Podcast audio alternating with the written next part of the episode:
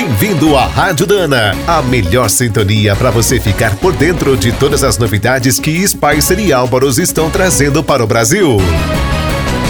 A exemplo de outras grandes indústrias de autopeças, a Dana chegou ao Brasil graças ao talento e pioneirismo de um jovem imigrante. Em 1923, o alemão Ricardo Bruno Álvaros desembarcou sozinho no Rio de Janeiro. Acabou encontrando seu destino em Porto Alegre. Na capital gaúcha, logo ficou conhecido pela habilidade como técnico mecânico.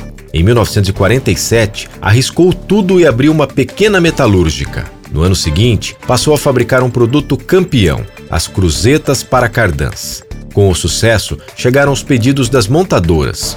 Em busca de uma maior experiência, Álvaros fechou uma parceria com a Dana em 1954. As peças ganharam a excelência da marca Spicer. Com o arranque da produção nacional de veículos, um novo passo foi planejado. Além das cruzetas, era preciso fabricar os cardãs. A metalúrgica gaúcha rapidamente se transformou numa das grandes indústrias do país. Também abriu sua primeira filial em São Paulo. Em 1960, os cardãs Spicer produzidos no Brasil estrearam no Ford F600.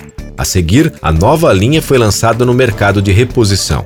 Desde então, a operação brasileira da Dana se tornou a maior fábrica de cruzetas e cardãs automotivos de toda a América do Sul.